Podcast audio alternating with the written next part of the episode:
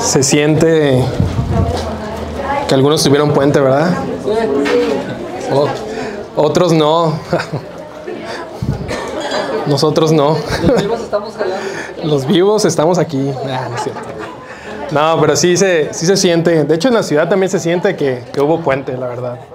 Está, está muy tranquilo, pero, pero qué bueno, la verdad que bueno que, que estamos aquí, qué bueno que están aquí este, en The House. Sean todos bienvenidos a la comunidad que tanto amamos y nos gusta. La verdad es que nos encanta verlos aquí, nos encanta que podamos compartir un tiempo juntos, estar aquí todos unidos como amigos, como familia, como iglesia. Este, nos encanta. Yo creo que todos somos de casa, pero aún así mi nombre es Víctor. Silvana, mi esposa, está allá con la chiquita que está dormido, dormida. Y este, pues ya falta cada vez menos para Navidad. Ya estamos cerca de Navidad. Espero que tengan su carta ya hecha. Eh, la verdad es que, bueno, ya en, en nuestra casa desde mediados de octubre es Navidad. Entonces, ya llevamos, ya llevamos más de un mes celebrando Navidad allá. En nuestra casa todo, ¿eh? O sea, van y si se sirven algo es con plato navideño ya. O sea, ahorita. Entonces, la verdad es que nos encanta.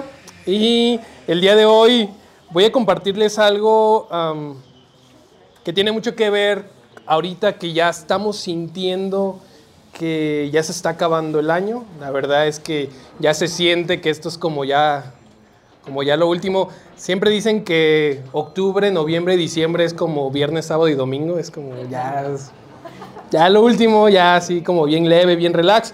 Y este, entonces tiene, tiene algo que ver con ya lo último que hemos estado viviendo y cómo verlo tal vez hacia atrás. A veces es un poquito más fácil verlo hacia atrás que verlo en el presente. Y vamos a tener una, una historia que a mí en lo personal ah, me gusta mucho y yo creo que es una de las historias que más interpretaciones tiene. Es la visión de Jacob y esta escalera al cielo. Esta, esta historia, ah, yo la he escuchado, por lo menos yo he sido cristiano toda mi vida, y la he escuchado infinidad de veces, la escalera de Jacob. De hecho, creo que según yo hay un, hay como un instrumento, un experimento que se llama exactamente la escalera de Jacob. Creo que va subiendo, es una luz que sube y baja, este, según yo, pero pueden googlearlo después a ver si es cierto. Pero entonces es muy famosa esta escalera de Jacob, tanto dentro de, la religión como fuera de ella. Y es lo que vamos a hablar un poquito, lo que yo siento que Dios me ha hablado a mi vida en- con esta visión que tuvo Jacob en ese momento tan particular. Este, lo que yo siento que Dios habló a mí y lo que ustedes tal vez puedan reflexionar, puedan ah, pensar, puedan discernir en su propia mente, su propio corazón acerca de esto. Entonces vamos a ir luego, luego con Génesis 28. Dice, mientras tanto, Jacob salió de Beerseba y viaj- viajó hacia Aram. A la caída del sol llegó a un buen lugar para acampar y se quedó allí a pasar la noche. Jacob encontró una piedra donde reposar su cabeza y se acostó a dormir. Mientras dormía, soñó con una escalera que se extendía desde la tierra hasta el cielo y vio a los ángeles de Dios que subían y bajaban por ella. Este, vamos a, a orar para empezar. Señor, gracias por este día, gracias por este domingo, gracias porque ya estamos en noviembre, gracias porque tú has sido bueno, has sido fiel con nosotros. Gracias por ese amor que tú nos demuestras. Te pedimos que el día de hoy puedas hablar algo, algo fresco, algo bu- bueno, algo especial para nuestra vida, para nuestras circunstancias que estamos viviendo, pero en especial para nuestro corazón. Te amamos en el nombre de Jesús. Amén. Bueno, entonces aquí este, estamos con la historia de Jacob. Jacob, uno de los, de los patriarcas que tiene el judaísmo, que tiene el cristianismo. Uno es como toda nuestra historia que tenemos como religión pasa por la vida de Jacob. Ah, Jacob es una persona que es muy conocida porque ah, le robó la primogenitura a su hermano mayor, su hermano mayor de, de unos cuantos minutitos. Le robó la primogenitura, la historia donde se la cambia por un plato de lentejas, Después engaña a su papá para que su papá lo bendiga, este, poniéndose como un, como, como un suéter con pelo, con piel, este, para que pensara que era su hermano, porque su hermano era como muy peludo. Entonces ah, le roba la, la bendición y esa es la historia tan rara y extraña de Jacob. La verdad es que a mí se me hace una historia bastante ah, singular, ah, el cómo Jacob va buscando esta bendición y va buscando esta primogenitura que realmente uno, si te pones a pensar, es cómo robas una primogenitura, ¿no? Cómo, cómo, cómo, te la, cómo te la obtienes, cómo te la quedas y luego cómo se roba la bendición, que son palabras de su padre, ah, cómo te robas esas palabras y luego cómo llega Esaú y, y el papá le dice, pues que ya no te puedo bendecir, o sea, ya no puedo hablarte con bendición porque ya se la di a tu hermano. Entonces son cosas muy extrañas que vamos a hablar un poquito el día de hoy. Este, y en los, pero en lo personal, esa historia a mí me encanta. A mí me, me, fascina la historia de Jacob, la historia de su hermano, la reconciliación. Todo siento que es un, una representación muy atinada de lo que nosotros somos y cómo actuamos como seres humanos. Entonces, este, tenemos a Jacob, una persona que ha hecho trampa desde el nacimiento, que había engañado a Esaú, había engañado a su padre, y en este momento de la historia donde, donde estamos, Jacob está huyendo de Esaú. Llega al punto después de que engaña a su papá para que le dé la bendición, que su madre le dice, ¿sabes qué? Huye de aquí, porque Jacob, porque Esaú, tu hermano, te quiere matar, ¿no? Entonces Jacob, pues huye completamente, porque su hermano quiere acabar con su vida, y en, esta, en, este viaje que él está emprendiendo, se queda en un lugar a descansar y dice que toma una piedra y descansa, este, se acuesta en ella. Ah, la verdad es que para nosotros ya creo que es muy raro que digamos, bueno, si vamos a algún lado vamos a utilizar una piedra para dormir. Yo creo que, no sé si alguien ha ido a acampar en algún momento de su vida, en algún punto. Ah, yo creo que yo prefiero dormir literal en el suelo que tomar una piedra para, acostarme, pero antes era un poquito común en ese tiempo el buscar alguna piedra que pudiera sostener lo que era tu, cuello, tu cabeza, y con esa descansaban. Pero la verdad es que no lo intenten, y no lo intenten si tienen más de 30 años, menos lo intenten, van a amanecer chuecos, porque yo eh, durmiendo, acampando ya grande en la tierra, amanezco durmiendo en mi sillón, no me pregunten por qué he dormido en mi sillón, pero durmiendo en mi sillón el otro día ya amanezco todo bien chueco. Entonces, este, pues no me imagino aquí Jacob, pero Jacob descansó y tuvo esta visión.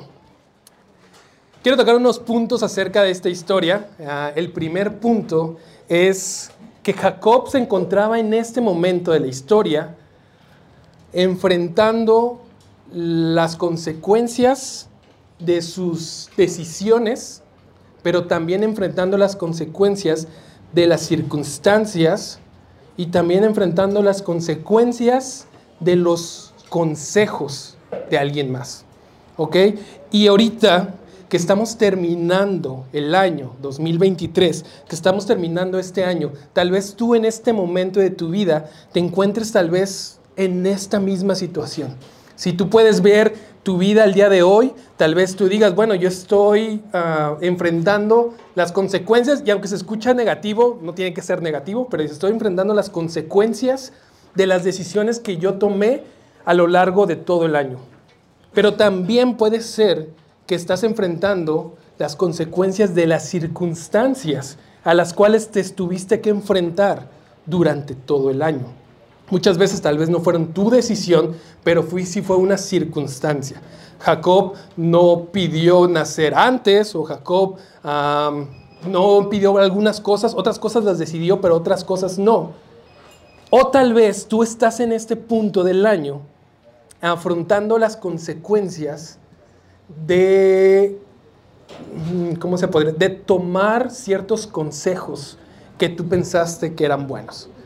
A Jacob también, él era el favorito de su mamá y su mamá le dio consejo, la aconsejó, le dijo, ¿sabes qué? Haz esto.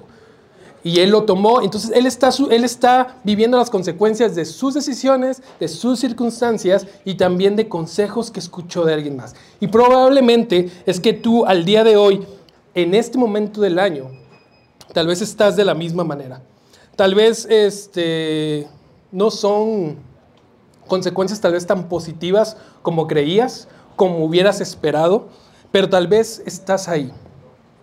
Y Jacob lo que viene a representar a nosotros, a la iglesia, a las personas, a la humanidad, es exactamente eso. Jacob viene a representar a la humanidad en el proceso de buscar ser bendecido.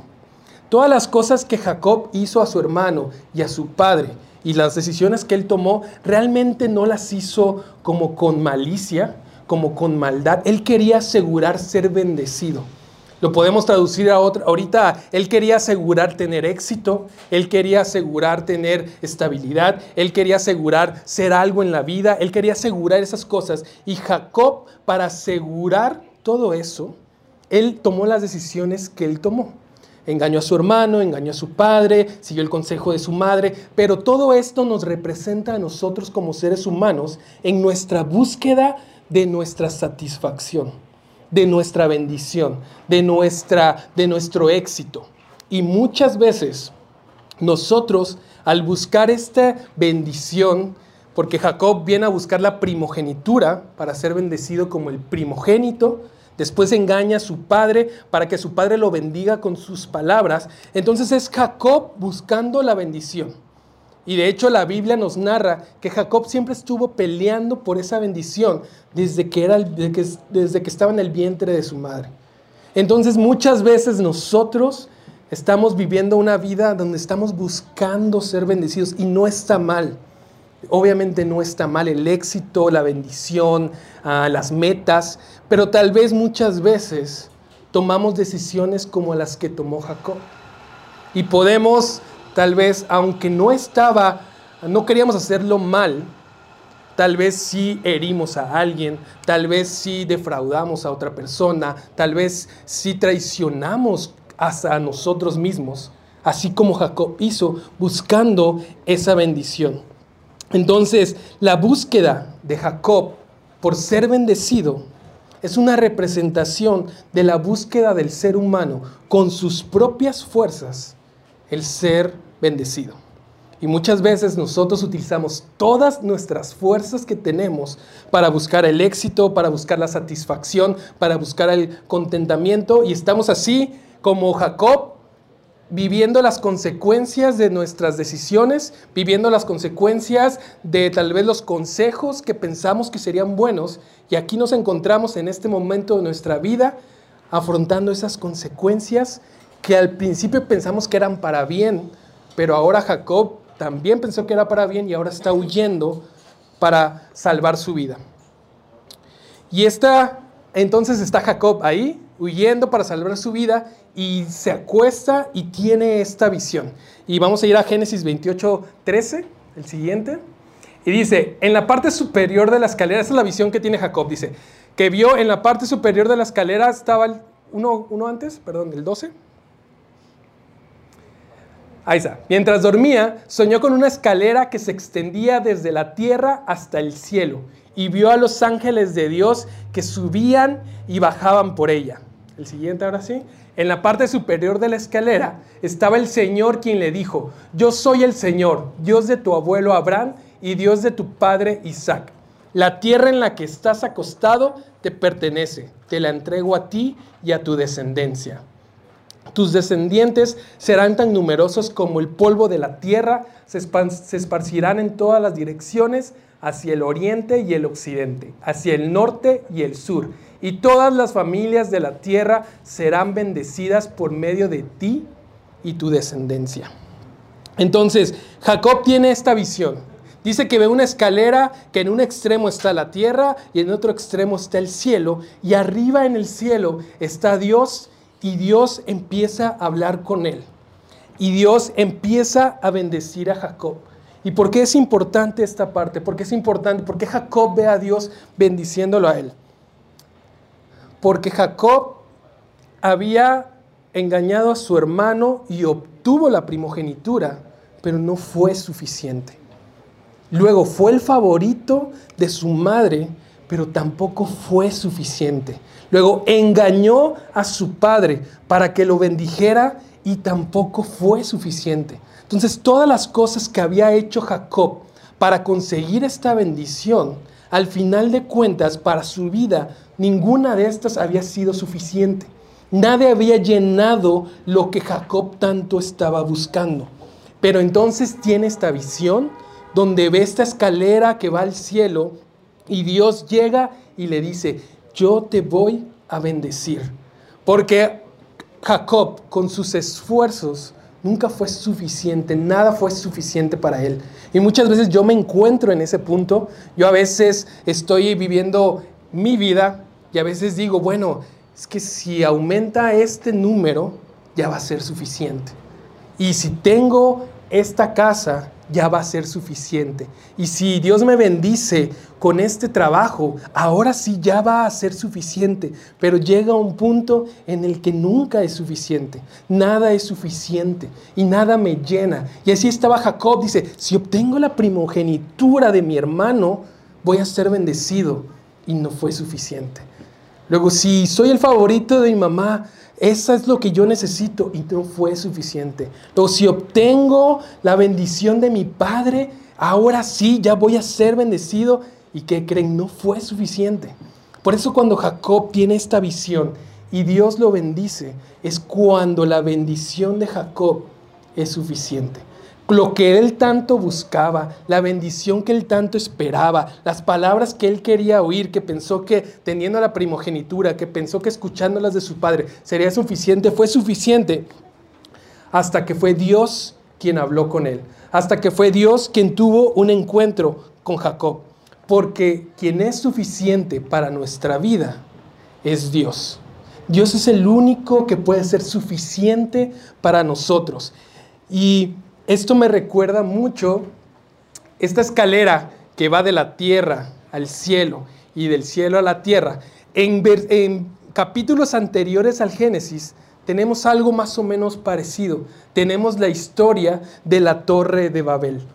Y dice que llegó un punto en que la humanidad dice, ¿saben qué? Vamos a crear con nuestras propias fuerzas una ciudad fortificada y dentro de esa ciudad vamos a crear una torre tan alta que podamos llegar al nivel de Dios, que podamos llegar a estar donde está Dios. Entonces ellos con sus fuerzas empezaron a construir esta torre para llegar con Dios, pero todo eso al final de cuentas no termina bien y terminó mal y terminó en confusión, terminó en división, terminó en caos, porque no se trata de cuánto nosotros hagamos por llegar a Dios, no se trata cuánto esfuerzo nosotros tengamos para acercarnos con Dios, sino que nosotros podamos ver que es Dios quien baja y se conecta con nosotros.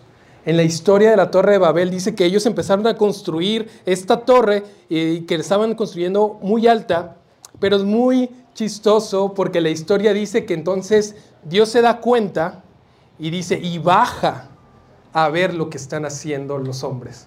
Entonces, por más que ellos según estaban construyendo algo para llegar hasta Dios, aún así Dios tuvo que bajar a ellos para ver lo que estaban haciendo. Porque muchas veces así estamos nosotros. Nosotros con nuestras fuerzas estamos intentando tomar esa bendición nosotros con muchas, con nuestras fuerzas decimos, si hago esto, y hago esto, y hago esto, y hago esto, y estamos con nuestras fuerzas, con nuestras fuerzas, intentando tener esa satisfacción. Cuando no nos damos cuenta que es Dios mismo quien conecta con nosotros para bendecirnos. Que por medio de esa escalera que viene del cielo a la tierra, se conecta con cada uno de nosotros para bendecirlo. Porque la abundancia no es tenerlo todo, sino estar contento uno con lo que tiene. Estar contento con lo que Dios ya nos ha dado, con lo que Dios ya nos ha bendecido. Dios lo dice de esta manera, dice, tengan contentamiento. Estén contentos con las cosas que ustedes tienen. Sí, es bueno hacer y hacer, pero dice Dios, pero también es bueno descansar. Y es bueno no afanarse. Y es bueno este, detenerse un rato y ver las cosas que tú tienes. Y tal vez ahorita, en este año, a lo que va del 2023, tal vez hemos intentado más construir una torre de Babel para llegar a Dios y a su bendición y no dejar que sea Él quien conecte con nosotros y que Él nos bendiga y nos dé esa sobreabundancia que muchas veces necesitamos. Porque yo soy como Jacob.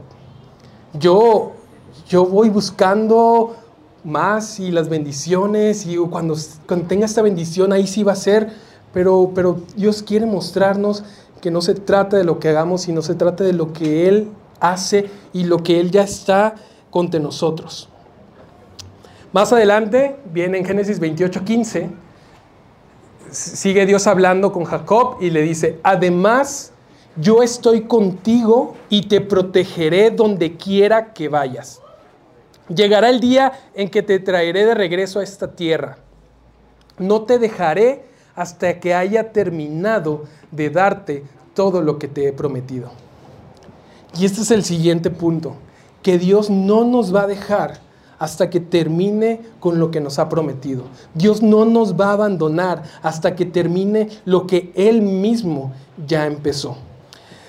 Jacob estaba en una situación difícil, estaba en una situación complicada, él estaba huyendo para salvar su vida y aún así viene Dios y le dice, no te preocupes, no tengas miedo, yo voy a estar contigo y no te voy a dejar hasta que termine lo que yo empecé contigo. En la carta de Filipenses 1 lo dice de esta manera. Dice que empezó tan buena obra en ustedes, la irá perfeccionando hasta el día de Cristo Jesús. Entonces, aquí en la carta de Filipenses nos dice que quien lo empezó, que es Dios mismo, es quien lo va a terminar. Dice, hasta el día de Cristo Jesús. Es decir, toda nuestra vida. Y toda nuestra vida estará con nosotros y toda nuestra vida eso que tú tienes lo irá perfeccionando y lo irá trabajando. A ver, cuando vemos esta parte del día de Cristo Jesús, también lo podemos ver ah, en otros, en los evangelios lo dice como en el fin de los tiempos, como en el final de los tiempos.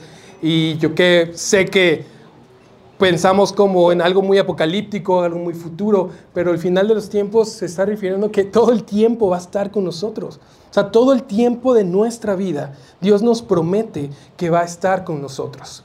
Tal vez el fin de los tiempos tenemos alguna imagen del fin de los tiempos, pero también tal vez con una persona que llega a tener un diagnóstico de salud no favorable, tal vez se empieza a sentir como el fin de los tiempos para ella. Y la promesa de Dios con ella es, yo voy a estar contigo, yo voy a seguir perfeccionando lo que yo he hecho. Yo recuerdo hace unos años, y me acuerdo porque el 2 de noviembre eh, sería su cumpleaños, pues cuando falleció mi papá, yo me di cuenta de dos cosas. Una, de que pues el mundo seguía girando.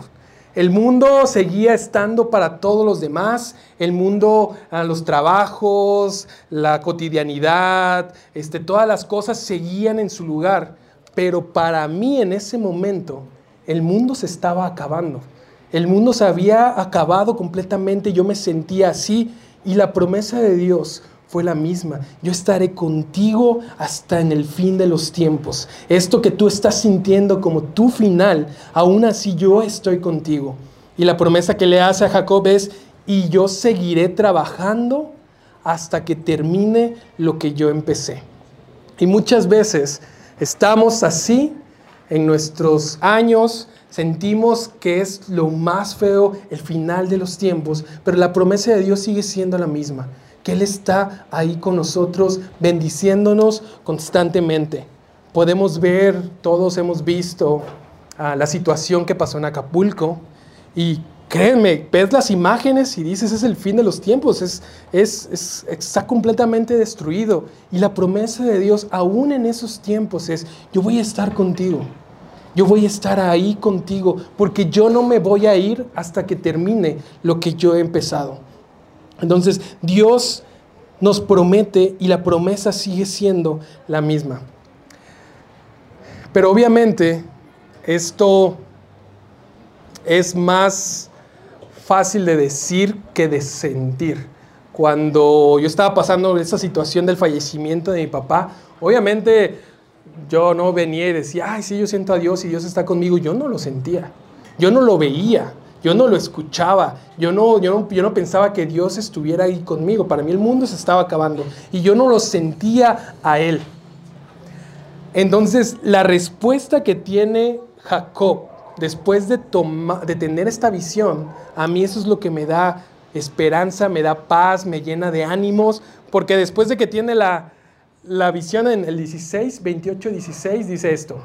Al despertar Jacob de su sueño, pensó, sin duda, el Señor está en este lugar y yo no me había dado cuenta.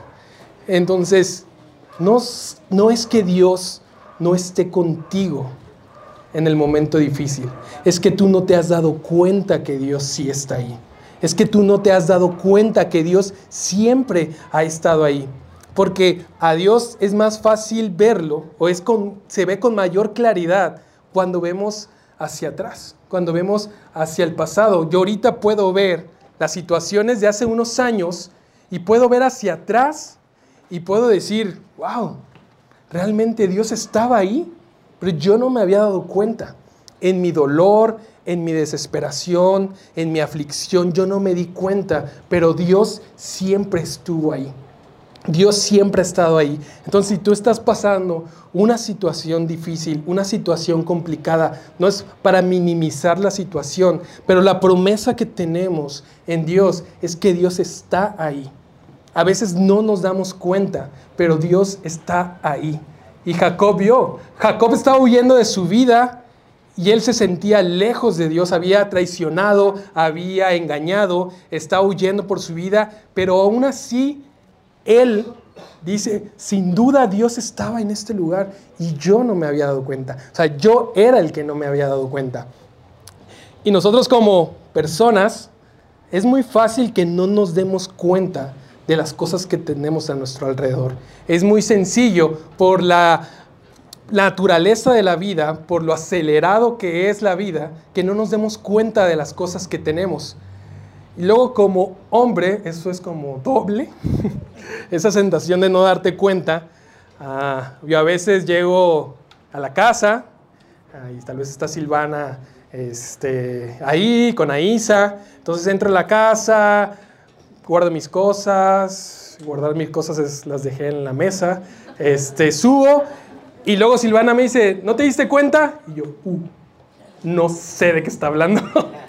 no tengo idea de lo que está hablando. Dice, ¿te diste cuenta? Yo, y, me siento como en esos programas de, que tienes como A, B, C, D y un reloj. tic, tic, tic, tic. Y cocina, sala, su cabello, Aisa.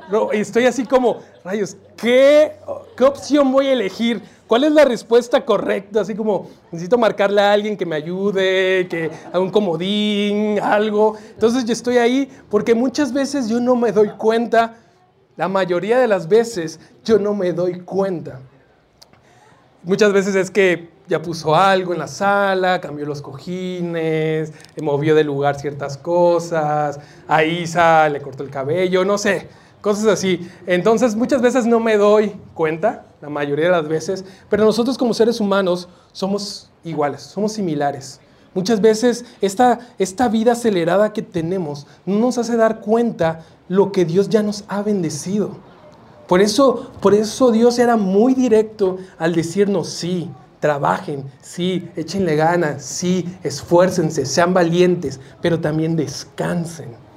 También tómense su tiempo para darse cuenta de las cosas que sí tienen, de las cosas que yo ya les he dado, de las cosas de cómo yo ya los he bendecido. Porque nosotros podemos vivir toda nuestra vida buscando ser bendecido y no disfrutar las bendiciones que Dios ya nos ha dado. No darnos cuenta de que Dios siempre ha estado ahí con nosotros. Por simplemente no detenernos y ver lo que Dios ha puesto en nuestra vida. Entonces, en este año 2023, que ya va a las últimas, también es bueno que nosotros podamos pararnos, descansar y darnos cuenta de todo lo que Dios nos ha dado. Y darnos cuenta y volver a recordar que aún en cada situación difícil que vivimos a lo largo del año, decir, wow, Dios estaba ahí, pero yo no me había dado cuenta. Dios siempre estuvo ahí conmigo y yo no lo noté. Y ahora yo lo puedo saber, ya lo puedo discernir, ya lo puedo reflexionar. Hace dos años y medio más o menos, nosotros como, como familia vivimos una, una, situación muy difícil, muy fuerte, y que en ese momento no sabíamos qué estaba pasando, qué estaba sucediendo. Pero ahorita dos años y medio después, casi tres años, puedo decir, puedo decir que, wow, Dios estaba ahí, pero yo no me había dado cuenta. Dios estaba trabajando en cada área de mi vida para llegar al momento en el que estoy ahorita pero no era que Dios no estuviera, sino que yo no me había dado cuenta. Lo, que quiero el día de hoy, que nosotros podamos quedarnos en nuestra cabeza, en nuestro corazón, en nuestra vida, es que aún en las situaciones difíciles, Dios está ahí. No nos damos cuenta, pero Dios está ahí. En Romanos, ah, en la carta de los Romanos lo dice de esta manera, casi regañándonos, Pablo dice, ¿no te das cuenta de lo bondadoso, tolerante y paciente que es Dios contigo? ¿Acaso eso no significa nada para ti? ¿No ves que la bondad de Dios es para guiarte a que te arrepientas y abandones tu pecado? Y me encanta porque dice, ¿no te das cuenta de lo bondadoso que es Dios? ¿No te has dado cuenta de lo tolerante que es Dios, de lo paciente, de lo amoroso que ha sido Dios en tu vida, que ha sido Dios contigo, con tu familia, con las cosas que tienes? Porque muchas veces la realidad yo le contestaría, es que no me doy cuenta. La verdad es que no me doy cuenta. A veces estoy buscando tantas cosas que no me doy cuenta. Más adelante, en Génesis 28, 17, sigue Jacob diciendo, dice, pero también tuvo temor y dijo, qué temible es este lugar. No es ni más ni menos que la casa de Dios, la puerta misma del cielo. Entonces, después de Jacob tiene esa visión, se da cuenta que Dios siempre ha estado ahí con él. Dice, wow, este lugar es la misma casa de Dios y es la misma puerta del cielo representando que es la puerta de la bendición que él tanto estaba buscando, de la presencia de Dios, que él siempre estuvo peleando toda su vida. Y dice, y siempre ha estado aquí y yo no me había dado cuenta. Yo siempre lo estuve buscando, hice todo y yo no me había dado cuenta que estaba ahí, porque la puerta, esta casa de Dios, no es un lugar, sino una revelación que tenemos cuando nos damos cuenta que Dios siempre ha estado con nosotros. Una de las mejores cosas que te puede pasar en la vida es darte cuenta que Dios siempre ha estado contigo. Tal vez en el presente es muy complicado, pero cuando te das cuenta que Dios ha estado contigo, las puertas mismas de los cielos se abren y viene una bendición, pero una bendición diferente. Una bendición que viene a traerte paz, que viene a traerte amor, perdón, aceptación, que viene a darte contentamiento, satisfacción y que puedes descansar. Una de las partes cuando, cuando Dios está haciendo la creación es que dice, y cuando vio que todo era bueno, dice el séptimo día, descansó. No descansó porque estaba cansado, sino descansó porque estaba satisfecho de lo que había hecho. Y esa es la satisfacción, esa es la bendición que quiere darnos Dios. El que podamos descansar en Él, que podamos descansar sabiendo que Dios es suficiente para nosotros. Quiero que vaya pasando los músicos. Y esta escalera que ve Jacob, para los judíos, cuando Jacob ve esta visión, después toma esa misma piedra con la que descansó y la hace como una columna y dice y pone ahí que esta es la casa de Dios y la llama Betel y lo pone como un lugar. Entonces para los judíos ese lugar, exactamente esa ubicación, era las puertas del cielo, la casa de Dios, la conexión con lo divino. Era ese lugar. Y a ese lugar tenían que ir para poderse acercar a lo divino. Pero luego viene Jesús. Y en Juan 1.51 dice lo siguiente. Dice, y agregó Jesús hablando. Les digo la verdad, todos ustedes verán el cielo abierto y a los ángeles de Dios subiendo y bajando sobre el Hijo del Hombre, quien es la escalera entre el cielo y la tierra.